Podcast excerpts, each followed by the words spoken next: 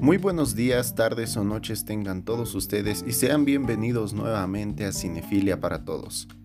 El día de hoy vamos con otro sector de Noticine que espero sea de su agrado. Sin más que agregar, empezamos.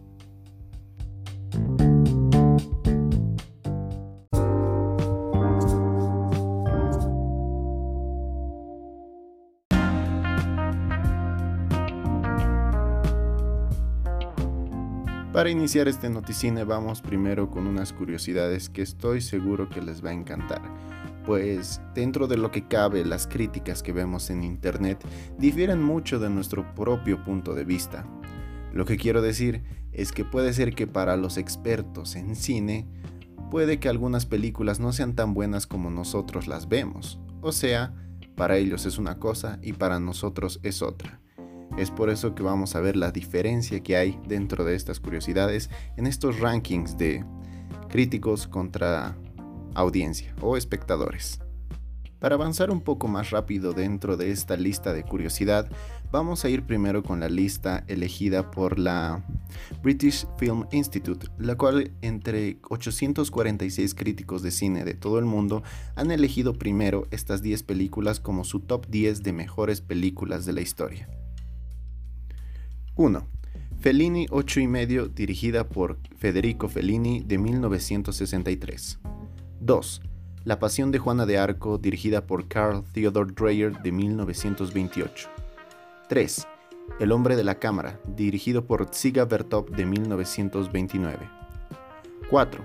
Centauros del desierto, dirigida por John Ford en 1956. 5. 2001 Una Odisea del Espacio, dirigida por Stanley Kubrick de 1968. 6. Amanecer, dirigida por F.W. Murnau de 1927. 7. La regla del juego, dirigida por Jean Renoir de 1939. 8.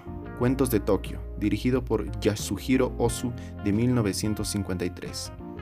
9. Ciudadano Kane, dirigida por Orson Welles de 1941. Y 10. Vértigo de Alfred Hitchcock eh, de 1958.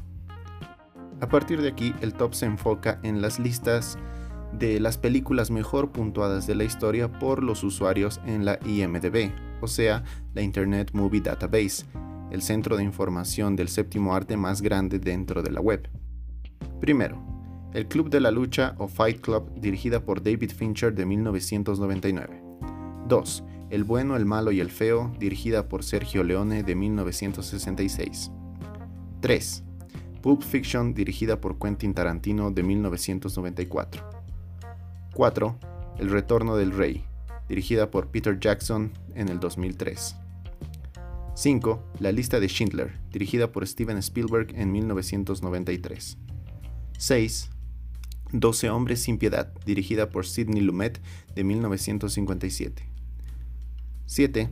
El Caballero Oscuro, dirigida por Christopher Nolan del año 2008. 8. El Padrino 2, dirigida por Francis Ford Coppola de 1974. 9. El Padrino, igualmente dirigida por Francis Ford Coppola de 1972. Y 10. Cadena Perpetua o Shawshank Redemption, dirigida por Frank Darabont de 1994. Sin duda alguna existe una amplia diferencia en lo que algunos consideran cine como tal en una cultura dentro del rango de ser crítico y lo que otros consideran cine como cultura o algo comercial y que les gusta más para entretenimiento. Hay mucha diferencia en el top, ¿no creen? Pero ahora pasemos a la segunda noticia de la noche y vamos a hablar de las declaraciones de Chiwetel Ejiofor, en la que él mismo dice que Hollywood debería ser diverso para sobrevivir.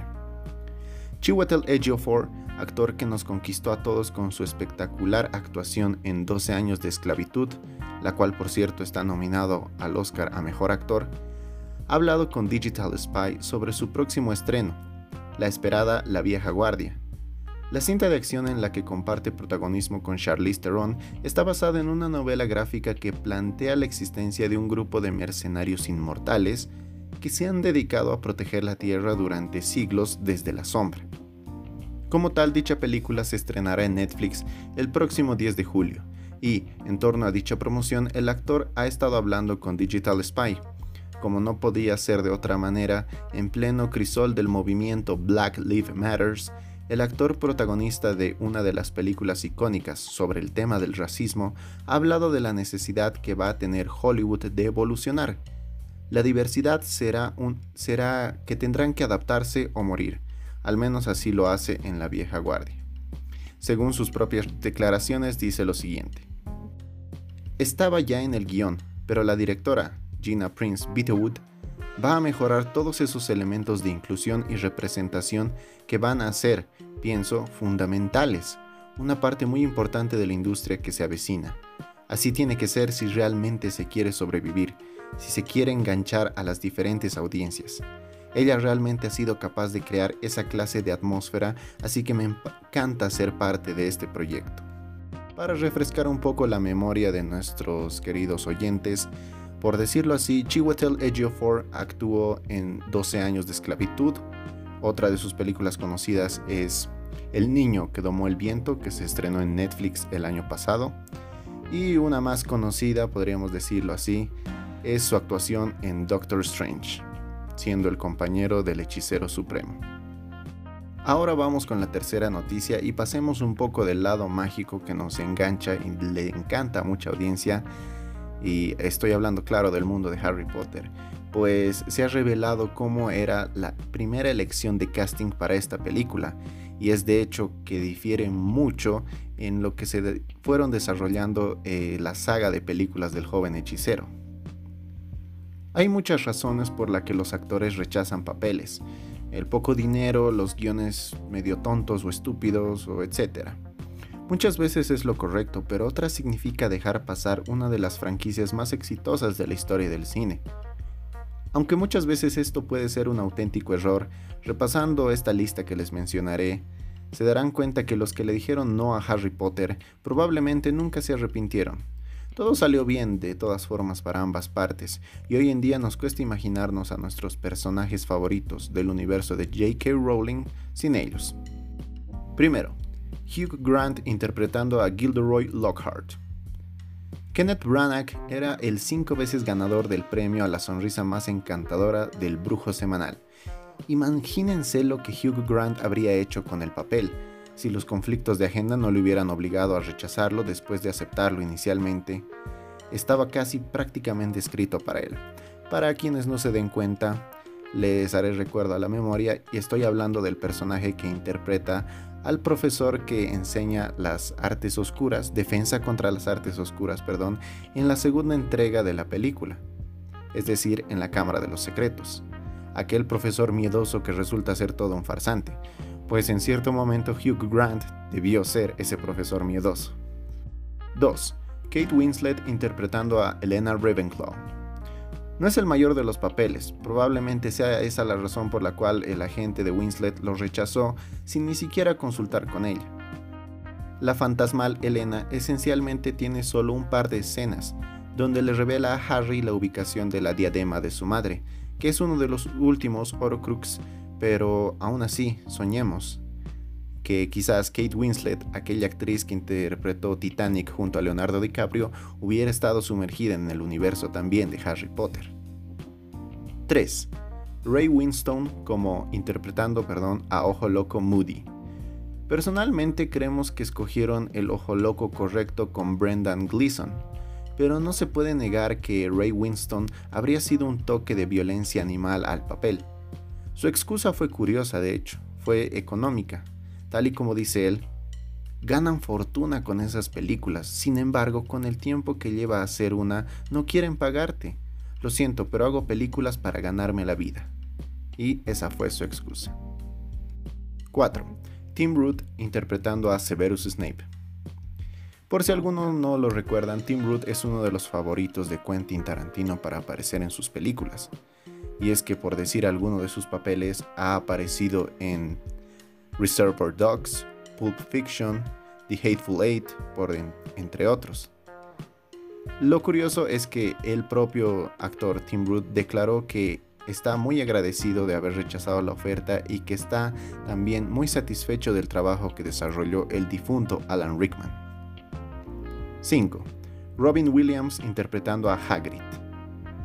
Los productores querían al pequeño Robin como gigantón, como alguien grande, y presionaron mucho para conseguirlo.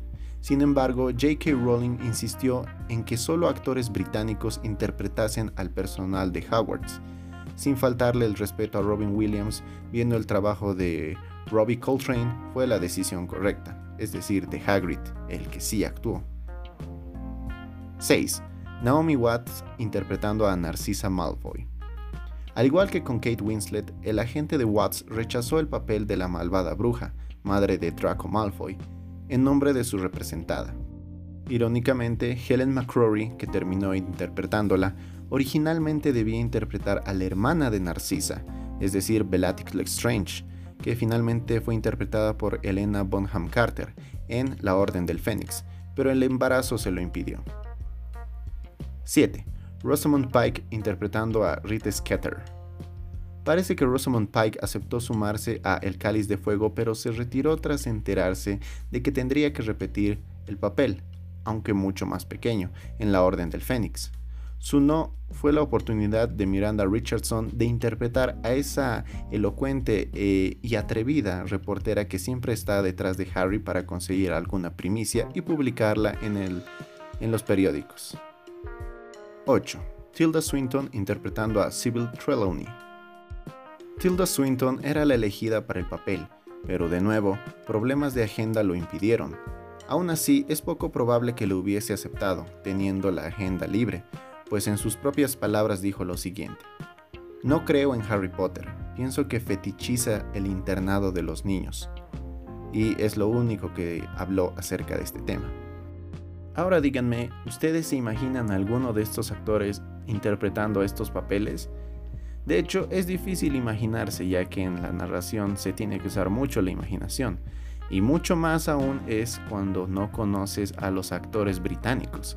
Es un mundo totalmente diferente, pero es una cláusula que J.K. Rowling puso para hacer todas las películas. Es por eso que cuando vemos el universo de Harry Potter lo sentimos ambientado. Es más, hace demasiadas referencias a ciudades icónicas de Europa.